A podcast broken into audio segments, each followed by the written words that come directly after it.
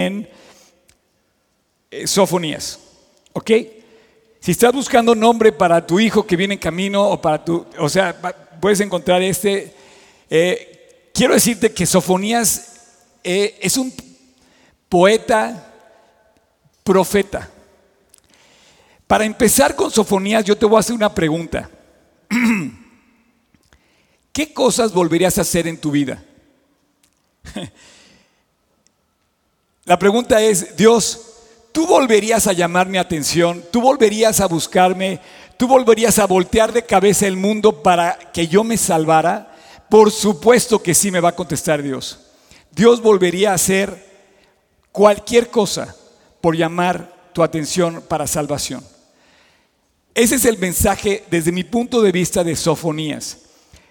Y yo le pregunto, oye, ¿por qué? Si Dios ha sido mal pagado, lo, le, le, damos, le damos a veces más lata a Dios que agradecimiento. Pero Dios dice, yo lo volvería a hacer. Sofonías es un balance perfecto entre la poesía de un hombre que ve restaurada y la esperanza que tiene realmente en Dios y el drama y la furia total de la destrucción que Dios le advierte que va a suceder en el mundo. Así es que es un balance entre la justicia y el amor. Y te pregunto, ¿tú volverías a hacer algo por tus hijos, por tu esposa? Oscar, ¿tú volverías a hacer algo por tu iglesia? Yo creo que sí. Es más, definitivamente que sí. Lo volvería a hacer una y otra vez.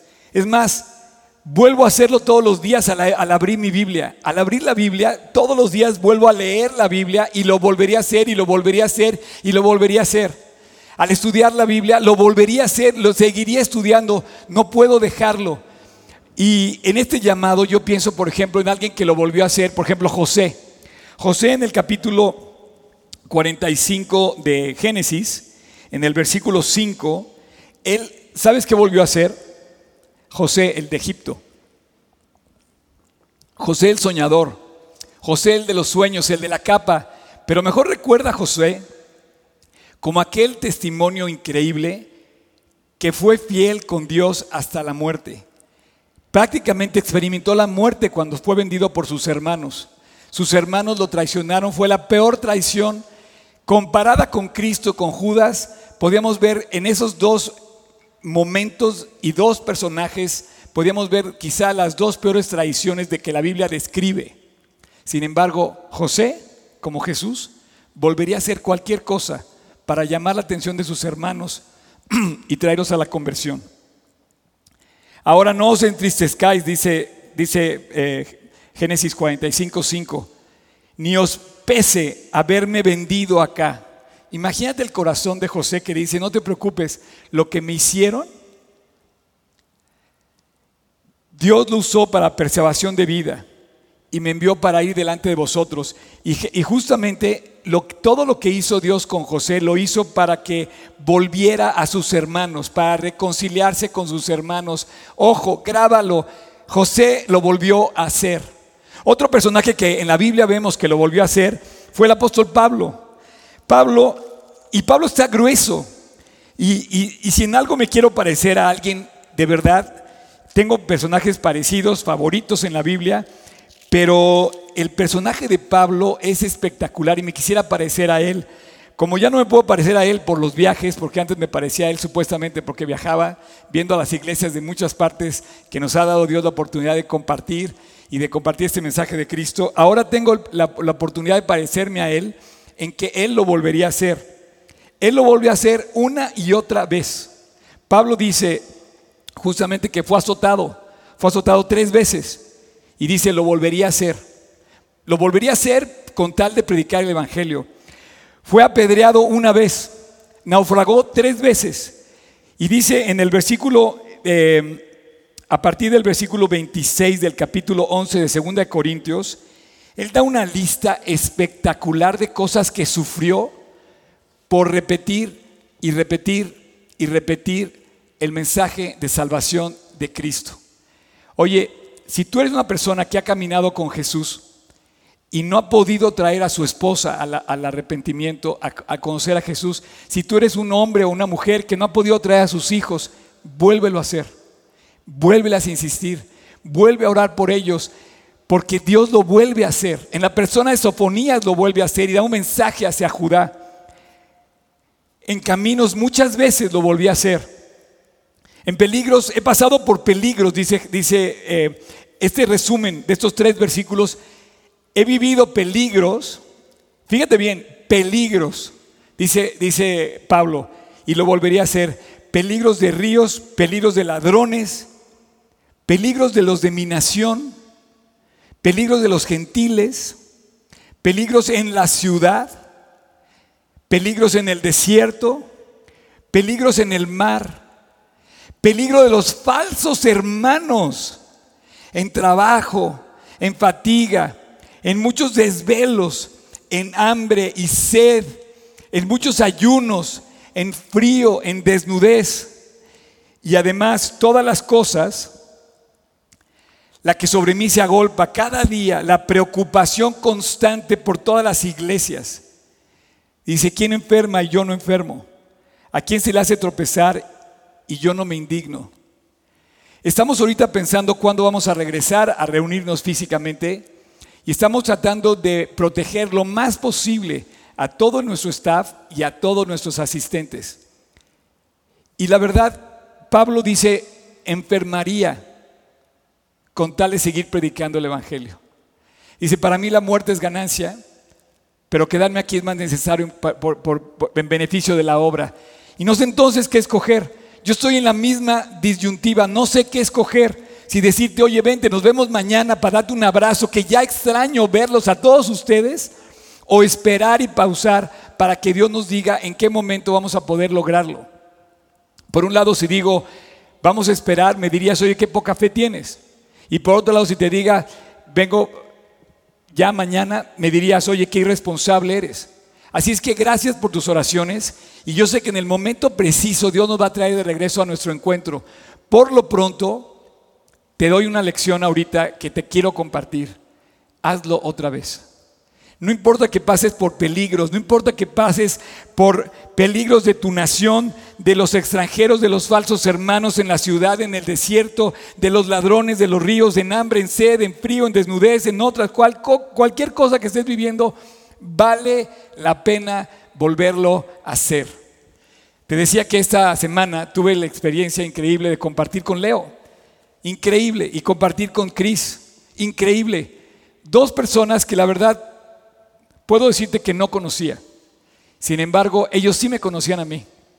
Porque justamente tienen la oportunidad de estar conectados por este medio.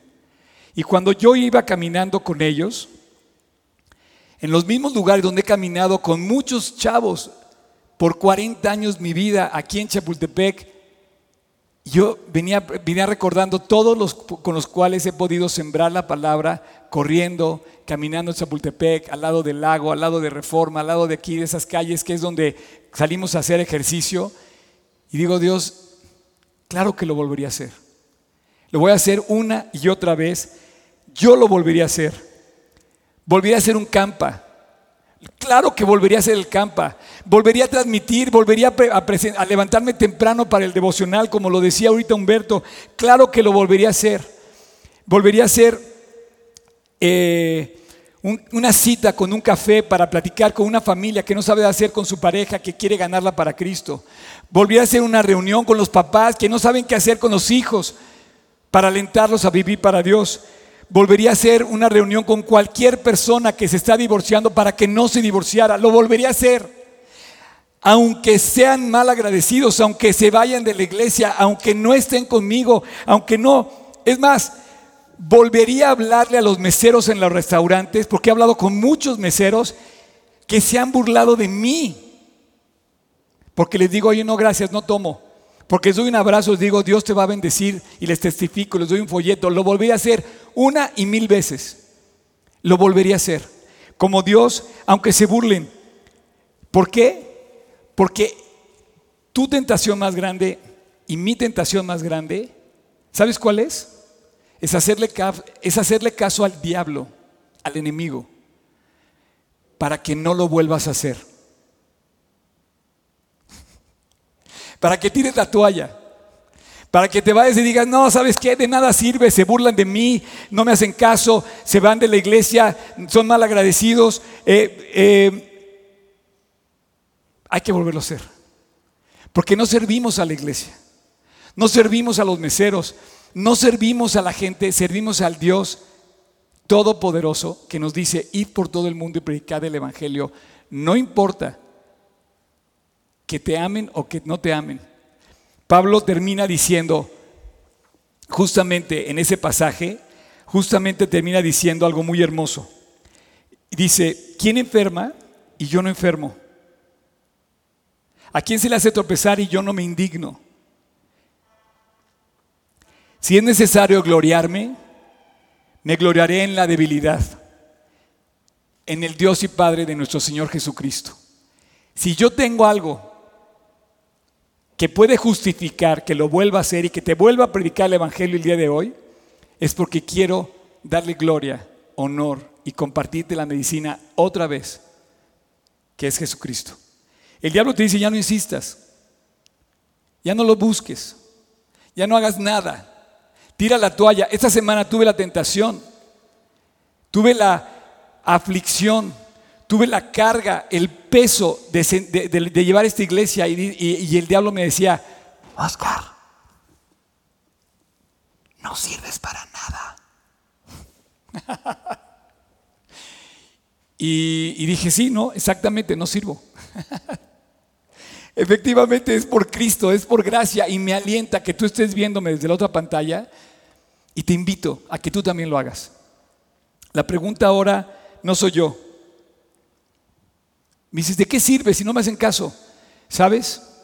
Yo le he hablado a personas por más de 35 años. Y tú me dirías, oye, pero pues ya para qué le insistes, ¿no? Lo volvería a hacer. Mientras haya vida en la otra persona, hay esperanza. Y somos una cadena. Pablo me está diciendo, yo lo volvería a hacer, y yo me conecto con Pablo, y, y en el eslabón digo, yo lo vuelvo a hacer. Y tú eres esta cadena, tú no puedes parar esta cadena. Te voy a preguntar una pregunta muy seria. ¿Tú te volverías a discipular? Oscar, pero si me disipulo, ¿llegas puntual? ¿Estás dispuesto a pagar el precio, como dice la Biblia, que tomes tu cruz y sigas a Cristo? Porque dice que si no lo haces, no puedes ser su discípulo. No pierdas el eslabón, no, no rompas la cadena. El discipulado justamente nos vuelve a decir que no lo dejemos. ¿Cuánta gente agarra y dice, no, yo puedo estudiar la Biblia hoy, faltar tres veces, me voy tres meses de vacaciones, ya después que venga de servir al mundo y servir al enemigo, regreso a discipularme? Lo tomo en serio. No, el discipulado no es un curso en línea que tú puedes tomar para inscribirte y, aprender un idioma o aprender la Biblia. Acuérdate que el conocimiento envanece, pero el amor edifica. Y el discipulado se trata de amar a Dios y de amar a la gente. Te reto a que lo vuelvas a hacer. Que no bajes el estándar, que más bien lo subas. Sube el estándar de tu discipulado. Si no hay jóvenes, invita a jóvenes. Si no hay adultos, ten respeto por los adultos. Si no hay niños, sé el ejemplo para los niños. Sube el estándar, sube de nivel. Te pregunto, tú, la pregunta es para ti. Eh, Sofonías Pérez, López, Gómez, eh, Rodríguez, no sé, ¿lo volverías a hacer? Sofonías levanta la voz y dice, Dios nos está anunciando otra vez lo que tenemos que hacer. Pero antes de pasar a Sofonías te pregunto, ¿tú lo volverías a hacer? ¿Volverías a insistir para ir a rescatar a tu esposa? ¿Para reconquistar a tu esposa? ¿Volverías a insistirle a tu hijo, que estudie para el examen, aunque haya reprobado? ¿Volverías a abrazarlo aunque te haya ofendido y sea, rebelde? ¿Volverías a tu negocio que parece que está quebrado y que ya no sabes ni cómo inventarte? Es un tiempo de volver a hacer las cosas. Es un tiempo de encontrar en Cristo lo que Él va a volver a hacer. Yo le apuesto mucho más a que viva por los siglos de los siglos la palabra de Dios, el mensaje de Jesucristo y su iglesia, a que viva Palacio de Hierro, IBM, eh, Microsoft y el mismo, la bolsa está, está hecho un caos. El cielo sigue estando en total equilibrio, listo para salvar a todos los que vengan a él. Sofonías. Sofonías fue un contemporáneo de un personaje increíble, increíble, increíble.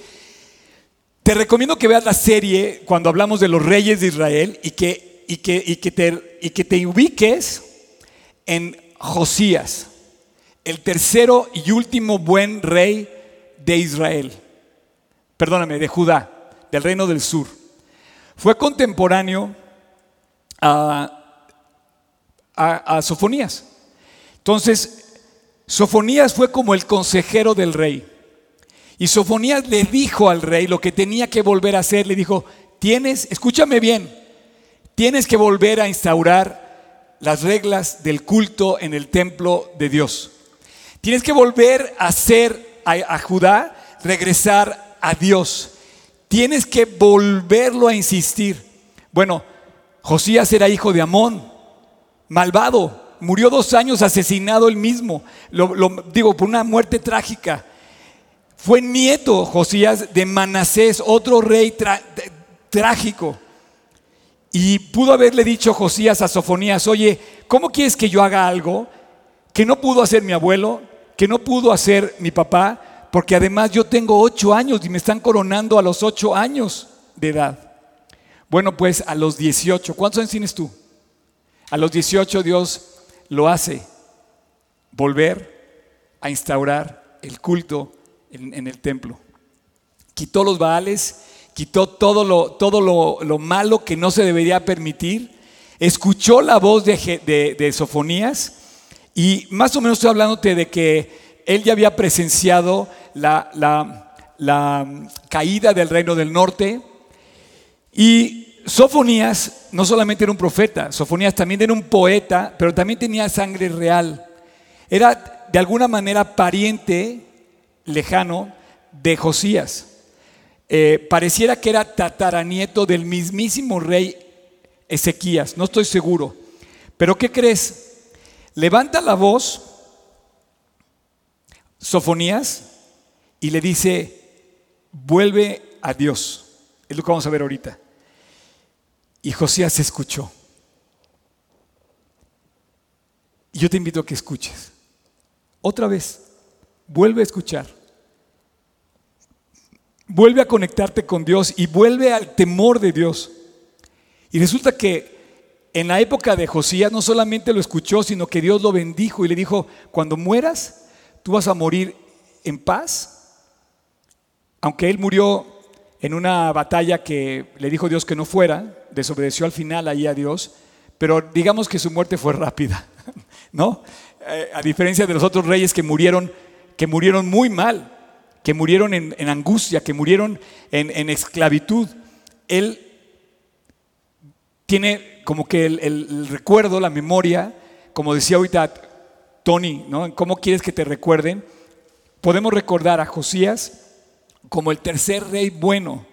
Es más, la Biblia dice que en Segunda de Reyes dice por ahí el capítulo 22, cuando habla de Josías, dice que no hubo rey como él, ni lo hubo ni lo habrá, que haya hecho lo que hizo Josías. Y tuvo un consejero, que es eso, es Sofonías. Sofonías eh, fue el consejero number one del rey. Si tienes un consejero, mal haces, mal haces en terminar con él, en alejarte de él. Y sobre todo un consejero que te hable de la palabra de Dios. Muy mal harías. Josías se agarró del mensaje de Sofonías. Ahora sí, habiendo dicho todo esto, agarra tu Biblia, Sofonías, y vamos a leer tres capítulos increíbles. El primero el segundo y el tercero. Ponte en el filo del asiento y lee conmigo lo que vamos a leer. Lo que tú vas a leer ahorita, el primer capítulo, el segundo capítulo y parte del, tercer capítulo, es un grito que anuncia juicio, destrucción de dimensiones universales.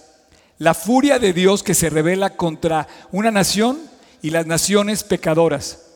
Te quiero pedir que si tú estás viviendo mal o yo vivo mal, no pienses que Dios se va a quedar cruzado de brazos. Sofonías dice, si lo vuelves a hacer, Dios te va a castigar. Y como Israel, como Israel lo hizo, lo destruyó. Y como Judá lo estaba volviendo a hacer, lo iba a destruir. Judá detiene el juicio porque escucha la voz del profeta eh, Sofonías y el rey ordena como decreto servir a Dios. Habla de un juicio contra las naciones y un juicio de Judá. Primero el capítulo 1 habla del juicio contra Judá, capítulo 2 contra todas las naciones y capítulo 3 amarra todo este juicio distinto. Es, dice, va a ser un día de, un día de juicio. Viene el día del juicio. Viene el día de dar cuentas, viene el día de grito, de clamor, de robo, de, de castigo, día grande y terrible. Y bueno, versículo 2, destruiré por completo todas las cosas. ¿Leíste bien? Destruiré por completo todas las cosas sobre la faz de la tierra. O sea, la dimensión del castigo es total. Destruiré los hombres y las bestias. Destruiré las aves del cielo y los peces. Versículo 4. Extenderé mi mano sobre Judá. Acuérdate que te dije que era Judá. Y sobre todos los habitantes de Jerusalén. Y exterminaré de este lugar los restos de Baal y el nombre de los ministros idólatras de, con sus sacerdotes. Versículo 7. Calla en la paciencia de Jehová, en la presencia de Jehová, perdón, porque el día de Jehová está cercano, porque Jehová ha preparado sacrificio y ha dispuesto sus convidados. Versículo 10. Y habrá en aquel día, dice Jehová, voz de clamor desde la puerta del pescado y aullido desde la segunda puerta y gran quebrantamiento desde los collados. Versículo 12. Acontecerá en aquel tiempo que yo escudriñaré a Jerusalén con linterna. Dios iba a buscar a lo profundo de nuestro corazón lo que está mal. No pienses que podemos huir de Dios. Si tú estás haciendo algo equivocado, Dios va a escudriñarte con linterna. Dios va a escudriñarme con linterna. Pero si tú habías sido víctima de algo, algo malo que te hicieron, Dios va a traer el juicio sobre esa situación. Y castigaré a los hombres que reposan tranquilos como el vino asentado, los cuales en su corazón dicen, Dios, ah, ni hará bien ni hará mal. ¿Cuánta gente tú conoces alrededor tuyo que piensa que Dios ni fu ni fa? que puede tomar el nombre de Dios en vano. Bueno, Sofonías le dice a Josías, no puedes tomar el nombre de Dios en vano. Nadie en Judá puede tomar el nombre de Dios en vano. Nadie en el reino del sur puede atentarse a hablar en contra de Dios. Versículo 14, porque cercano está el día grande, cercano y muy próximo. Bueno, déjame decirte que si está próximo hace 2600 años, está más próximo hoy.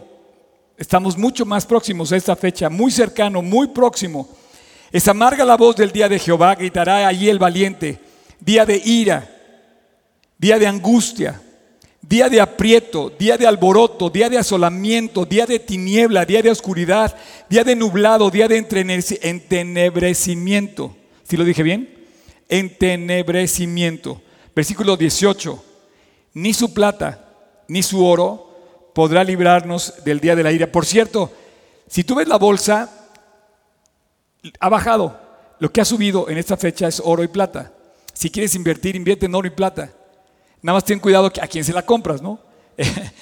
Pero si, si, si, te quieres hacer así muy, muy acá, muy cool de estudiar la Biblia, la Biblia dice que en el tiempo del fin el oro y la plata se van a apreciar muchísimo. Hay varios versículos que hablan esto. Pero te quiero decir algo. Aquí dice que ni su oro, ni la plata sirve de algo. Mucha gente piensa que porque tiene en su caja de seguridad uno, dos, tres lingotes de oro, tiene seguro porque está hecho su soporte financiero sobre regla de oro, regla de plata. Tengo el constante, el metal, oro puro. Y dice, ni tu oro ni tu plata podrá librarte en el día del castigo de Dios. Pues toda la tierra será consumida con el fuego, porque ciertamente destrucción apresurada será para todos los habitantes de la tierra. Oscar, ¿de qué estás hablando? Fíjate que a diferencia de todos los profetas que hemos visto, en este caso Sofonías no se refiere, seguramente está hablando de Babilonia sobre la destrucción que va a venir en Judá, pero no lo menciona. En ningún lugar Sofonías habla de Asiria o de Babilonia. Ahora, dice que sobre todos los habitantes de la tierra y empieza el capítulo 2.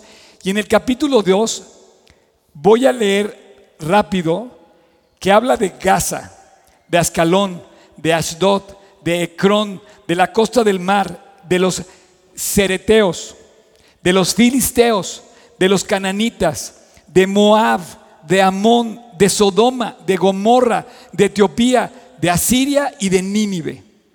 Y dice, congregaos, meditad, nación sin pudor, antes que tenga el defecto. Y en el versículo 10 dice así, esto les vendrá por su soberbia, porque eh, afrentaron y se engrandecieron contra el pueblo de Dios. Y entonces Sofonías les habla a todas las demás naciones y les dice, Judá, ok, espérame a ti, es un mensaje especial. Josías escucha el mensaje como rey de Judá, pero también Sofonías les habla a todos los demás y te está hablando a ti y me está hablando a mí. Y en el versículo 15 del capítulo 2 está escrito así. Esta es la ciudad alegre que estaba confiada, la que decía en su corazón, yo, yo, yo y no más yo. Increíble la Biblia. Por favor, pellizcate, qué libro tan increíble. Esta es la, ciudad confiada que estaba alegre, que decía en su corazón, yo puedo, yo tengo, yo la domino, yo puedo hacer planes, yo puedo viajar, yo puedo comprar, yo puedo dormir tranquilo, puedo irme de paseo a tal lugar, dice Dios, no. ¿Cómo fue asolada? Hecha guarida de fieras. Cualquiera que pase junto a ella se burlará y sacudirá su mano como diciendo, ¿qué pasó? Entramos al capítulo 3 y en el versículo al comenzar vemos básicamente el versículo 2 que dice, no escuchó la voz ni recibió la, la corrección, no confió en Jehová, no se acercó a su Dios. Y me paso al versículo 5 y dice, Jehová en medio de ella es justo, no hará iniquidad de mañana, sacará a luz su juicio, nunca faltará pero el perverso no conoce la vergüenza. Mira, nos echamos rápido los tres, casi los tres capítulos ya. Hemos podido leer juntos este pasaje. Y te quiero decir que este describe furia y describe destrucción universal. Pero los siguientes versículos es con lo que quiero cerrar tu mensaje. Si pusiste atención hasta este momento, pon atención en lo que falta porque es lo más importante. Esa es la parte que tú ves a Dios. La furia de Dios y la destrucción de Dios no es para destruir. Escúchame bien. Si Dios destruye algo y permite la destrucción de algo, no es para destruir. ¿Cómo? Oscar, ¿está destruyendo? Claro que está destruyendo. Cuando Dios destruye algo es para limpiar, es para purificar, es para darte vida. Cuando le dijo Sofonías, ve y dile a Josías que destruya a los, a los dioses de Baal, Además, ¿sabes lo que es Baal? A ver, ¿sabes lo que es un Baal? Escríbeme si quieres. Este, un Baal, haz de cuenta que es como una de esas caricaturas de piedra, que es como una lápida, cuando ves como una lengua de piedra, que no tiene nada. Y por supuesto lo dice la Biblia, ¿tienen ojos? No. ¿Tienen manos? No. ¿Tienen poder para hacer algo? No. Sin embargo, ahí tienes a la gente metida adorando. Y dice, y le dijo Sofonías al rey, destruye a todo lo que tenga que ver con la falsa adoración. Porque aparte, no solamente hacían cosas equivocadas, en el sentido eh, de corrupción. Mataban a niños en el valle de Tofet. Y Josías destruye todo esto. Destruye todos los vales. Quita los lugares altos. Y bueno, ¿sabes que Dios le premia? Dios le premia a Josías con encontrarse con la ley. Encontrar, imagínate qué tan mal vivía Judá que se les perdió la Biblia. Oye, espero que no te pase a ti eso, espero que tengas y que sepas dónde está tu Biblia. No te vaya a pasar lo que le pasó a Judá porque te va a ir en feria. En serio, no, no dejes que se empolve tu Biblia. Dejes, o sea, Dios destruye todo para limpieza, para purificar, para llamarnos para Él. Y finalmente, quiero decirte que hay una razón hermosísima. Quizás estés nombrado en esta parte que te voy a decir Quizás ha mencionado tu nombre, quizás Dios esté pensando en este poema que va a escribir. Sofonías anuncia la destrucción y vuelve a sacar su mensaje, pero anuncia y, vuelve otra vez a hacer un mensaje de esperanza. Todos los profetas hablan de la furia de Dios y habla del amor de Dios. Y Sofonías no, no es la excepción. Pero para mí Sofonías es mi recuerdo de que vale la pena volverlo a hacer, por lo que está escrito en los siguientes versículos. Hay esperanza hay vida, hay salvación. ¿Y sabes quiénes la toman? Un pequeño grupo. Shakespeare, en su, en su novela de, Enrique VIII, Enrique V, perdón, habla de aquellos happy few. si ustedes han leído esa parte, yo la leí porque una vez estudié, así como me ven, estuve en Oxford estudiando y me tocó leer Macbeth y me tocó ver eh, King George, King Henry V. Y hay un, hay un famosísimo eh, discurso de Shakespeare cuando habla del discurso de la batalla de San Crispín. Sí, no, no es cotorreo, está escrito. Puedes googlearlo si quieres. Y levanta, la, y levanta todo el pueblo y dice, levanta todo el pueblo el rey diciendo, ustedes, remanente fiel. Y les llama los pocos felices. Hay una razón por la que este profeta se levanta. Y olvídate de Shakespeare. Es la Biblia. Es la palabra de Dios. Y esta sí es para ti. Si tú lees a Shakespeare, eh, está bien. Si tú lees la Biblia, tú puedes ser protagonista de esta historia. Versículo 8. Por tanto, esperadme, esperadme, dice Dios, hasta el día que me levante para juzgar, porque mi determinación es reunir las naciones, juntar los reinos, para derramar sobre ellos mi enojo, todo el ardor de mi ira, por el fuego de mi celo, será consumida la tierra. Y en aquel tiempo devolveré yo a los pueblos pureza de labios para que todos invoquen el nombre de Dios, para que les sirvan de común consentimiento. Versículo 12, y dejaré en medio de ti un pueblo humilde y pobre, el cual confiará en el nombre de Dios. El remanente, el remanente de Israel no hará injusticia, ni dirá mentira, ni en boca de ellos se hallará lengua engañosa, porque ellos serán apacentados y dormirán y no habrá quien los atemorice. Canta, canta hija de Sión. Imagínate la emoción que yo me siento parte de esta persona. He caminado 40 años con Cristo. Estuve a punto de tirar la toalla esta semana, eh, pero no lo logró el enemigo. No puedo decir eso. No, no, no perdónenme lo que acabo de decir, pueden, pueden borrar, no es cierto. Eh, ni siquiera lo pensé. Pero de repente llega el enemigo y dice, no sirve lo que haces, ¿para qué lo haces? No, no funciona. Y me doy cuenta que es todo lo contrario. El enemigo quiere tirarme, pero hay un remanente fiel que no deja de escuchar la voz de Dios. Y de repente empiezo a leer la historia de Josías. ¿Sabes cuántas veces escuchó Josías que estaba haciendo lo contrario porque el pueblo adoraba a Baal y él era el único en el pueblo, en toda la nación, era el príncipe, era el rey de Judá y todos le decían, no destruyas Baal. Ok con Jehová, pero también con Baal. Y así se mantuvieron todos los reyes, todos los 37 reyes. Y dijo, hay un solo Dios y un solo mediador. Y hay un solo Dios todopoderoso y vamos a honrarlo y vamos a restaurar su templo y vamos a regresar la adoración y vamos a leer y regresar la ley de Moisés. Y de repente dice, porque yo dejaré en medio de ti un pueblo humilde y pobre. Tú sabes que cuando empezaron los reyes, el cuarto rey, digamos, que se divide el reino en Roboam y Jeroboam, a Jeroboam, el, malvado rey que abre la división de Israel, lo divide en norte y sur, se levantó un profeta, dice un hombre de Dios, que le dijo, un día se levantará un hombre que se va a llamar Josías y va a restaurar la nación al culto de Dios. Yo no sé si ese seas tú o ese sea yo, pero sí lo quiero ser.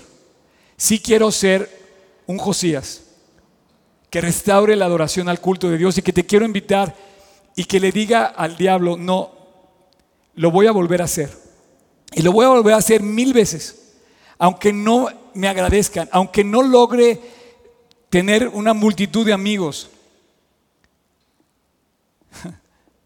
Pablo dijo, he sido encarcelado, he sido atropellado, he sido pasado por muchas cosas.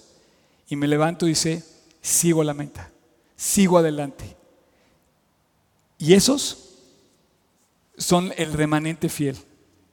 Te pido que no olvides que para ser fiel solamente tienes un chance. Un solo chance. Porque si tiras la toalla, tendrás que regresar, pero yo no sé si puedas decir que fuiste fiel.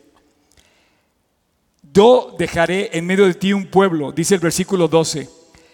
Pueblo humilde y pueblo pobre. Qué palabras más increíbles. Aquí, por favor, subraylas en tu Biblia. Tú y yo tenemos que ser parte de ese de, ser miembros de esa parte del remanente fiel. Tenemos que ser parte de ese pueblo, humilde y pobre. Humilde porque estamos lejos de nuestra arrogancia, que era precisamente todo lo que nos llena la cabeza el enemigo para pensar lo que decían las naciones, que tenían recursos, dinero y que podían como pensábamos antes del coronavirus, así. Ahora somos humildes y pobres. Wow. Humildes en el sentido de que somos un pueblo que nos quitó Dios el orgullo. Y pobres en el sentido de que Dios nos dice, ok, estás pobre de riquezas, pero lleno del favor de Dios. Y yo me quiero morir con el favor de Dios lleno del gozo del Espíritu. Que pueda llegar el último día de mi vida y diga, he corrido la buena batalla, he peleado la buena carrera. Dije, lo dije al revés, ¿verdad? he peleado la buena batalla, he corrido la buena carrera. Y que yo pueda decir, Dios, llegas conmigo hasta la meta. Te quiero invitar a que corramos juntos hasta el final. Corre conmigo. Vamos detrás de Jesús. Si te ayuda lo que yo hago, vamos juntos. Y si no, sigue corriendo, aunque no vengas conmigo, pero sigue corriendo. Sigue corriendo para Jesús, sigue hasta la meta y vuélvelo a hacer. Vuelve a tu discipulado, vuelve a tu estudio de la Biblia, vuelve a orar, vuelve y vuelve y vuelve a Dios y vuélvelo a hacer porque vale la pena volverlo a hacer. Versículo 14. Señores, amárrense el cinturón. Canta, hija de Sión, da voces de júbilo, oh Israel, gózate y regocíjate de todo corazón, hija de Jerusalén. No temas, versículo 16. Perdón, en aquel tiempo se dirá Jerusalén, no temas. Sión, no se debilite en tus manos. El Señor está en medio de ti, poderoso, Él te salvará, se gozará contigo, callará de amor y se regocijará sobre ti con cánticos. Y finalmente cierro con este versículo que dice, he aquí en aquel tiempo, yo apremiaré a tus opresores, pero salvaré a la que cojea y recogeré a la descarriada. Y os pondré por alabanza y por renombre en toda la tierra. Esta semana Dios cumplió en mí este pasaje. Como que el diablo me puso el pie y como que tropecé y andaba cojeando. Y Dios me recordó, me dice, ¿sabes qué, Oscar? Vale la pena volverlo a hacer. Y aquí me tienes hoy, 2 de agosto. Por cierto, hoy es el día del cumpleaños de mi papá. Mi papá hoy cumpliría exactamente 99 años, el día de hoy, de nacimiento. Eh, y dice Dios, vuélvelo a hacer. Todas las veces que tengas que hacerlo, hasta el último día de tu respiro, hasta el último latido de tu corazón. Mientras haya vida, haya esperanza. Y aunque lo hayas hecho con gente mal agradecida, siempre, siempre va a haber un remanente fiel. Pero no lo hagas por la gente, hazlo por convicción, hazlo por Jesús, vive para Él. Padre, muchas gracias por esta mañana y por darme la oportunidad de compartir con todos los que estamos aquí reunidos este día. Te pido porque tú nos mantengas fieles hasta el final. Te pido para que tú hagas un milagro en cada persona que me está escuchando de aquel lado de la pantalla. Que tú los bendigas, que tú hagas resplandecer tu rostro sobre ellos, que tú les hagas resplandecer tu palabra y toque su corazón. Si yo sirvo de algo, Dios, que los sirva como, que, que sirva como Sofonías o como Josías, para que vayan, desempolven la palabra y se enamoren de ti. Y para que celebren la Pascua en el sentido espiritual. Porque la Pascua eres tú, la Pascua eres Cristo. A ti tenemos que ir. Señor, cobíjanos con tu amor. Porque hay esperanza en, en los brazos de Cristo. El cielo y la tierra pasarán, pero tú no pasarás. Podrán caer empresas, podrán caer naciones, pero Jesús cada día se levanta más fuerte y su iglesia retumba y su mensaje crece. Y así será, dicho por ti. El último día, sus últimas palabras dijiste que sería predicado el Evangelio del Reino hasta el último día. Y aquí estamos, Dios, mis propias palabras y esta transmisión está cumpliendo la profecía de Jesús que dice que tú ibas a cumplir tu palabra de predicar el Evangelio a todas las naciones y que entonces vendría el fin. Bendice Dios a, cada persona. Te lo pido en tu precioso nombre, en el nombre que es sobre todo nombre, en el nombre en el que tenemos esperanza, en el nombre que es el que fue a la cruz, en el nombre que lo volvió a hacer y nos vuelve a llamar y nos vuelve a invitar a Él en el nombre de Jesús, Jesucristo. Amén. Quiero decirte ahora, antes de que te vayas, que las últimas palabras de Cristo están en el Evangelio de Mateo y dijo precisamente eso. Dijo que lo, lo predicáramos. Qué, qué loco suena, ¿no? Imagínate, un día antes de su muerte dice, y será predicado el Evangelio del reino y de entonces entonces cualquiera que lo hubiera visto después de la muerte, de la crucifixión, diría, ¿cómo se atrevió a decir que su mensaje le iba a dar vuelta a la tierra por todas las naciones? Si murió como el peor criminal, murió crucificado, bueno, estamos cumpliendo en este momento la profecía que Jesús dijo en Mateo 24, que dijo que se iba a cumplir su palabra y que entonces vendría el fin. Después en el capítulo 28 de Mateo termina diciendo esto y con esto quiero concluir. Por tanto, id y haced discípulos a todas las naciones, bautizándolos en nombre del Padre, del Hijo y del Espíritu Santo, enseñándoles que guarden todas las cosas que yo os he mandado. Y aquí todos vosotros, soy con vosotros todos los días hasta el fin del mundo. Amén. Quiero invitarte, nada más quiero concluir, decirte, si tú tienes a Cristo en tu corazón, tú eres parte de esa promesa y tú tienes la esperanza de salvación. Si no lo tienes, estás perdido en tus delitos y pecados. Más claro que hoy, ni el agua. Dios juzgará la maldad. Dios juzgará, Dios juzgará al agresor. Dios juzgará la corrupción, la injusticia, la arrogancia. Pero si vas con Dios, Él te dice que vale la pena, que lo vuelve a hacer, que te vuelve a invitar, que te vuelve a llamar porque te quiere salvar. Dios hará cualquier cosa otra vez para llamar tu atención. Si hoy hay vida, hay esperanza. Si tú me estás escuchando en ese momento, te pido por favor que pienses en tu corazón, si tienes a Jesús en tu corazón. Si lo tienes, sigue adelante hasta la muerte. Sé fiel hasta la muerte, camina con Él todos los días y disfruta, canta, regocíjate, como dice el pasaje. Pero si no lo tienes, Dios te dice, aquí estoy de la puerta y llamo. Si alguno oye mi voz y abre la puerta, entraré a Él y cenaré con Él y Él conmigo. Porque de tal manera amó Dios al mundo que ha dado a su Hijo unigénito, para que todo aquel que en Él cree no se pierda. Dios no quiere que te pierdas, mas tengas vida eterna. Ora conmigo, pídele perdón, reconoce tus pecados, en silencio, ahí donde estás, es tu oportunidad, vamos a volverlo a hacer, vamos a volver a orar. Y ora conmigo, pídele a Dios, Señor Jesús, repite conmigo, Limpia tu corazón. Pídele perdón. Señor Jesús, perdóname. El día de hoy te entrego mi vida. Sucia. Con mucha maldad. Y te pido que me perdones. El día de hoy, 2 de agosto de 2020, te pido perdón, Jesús. Límpiame. Acepto lo que hiciste en la cruz del Calvario. El haber muerto por mí en la cruz. Y hoy te invito a mi corazón. Te pido que me limpies, que me cambies, que me salves.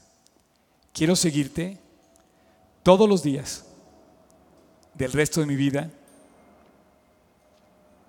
Y te lo pido en tu nombre, Jesús. Amén.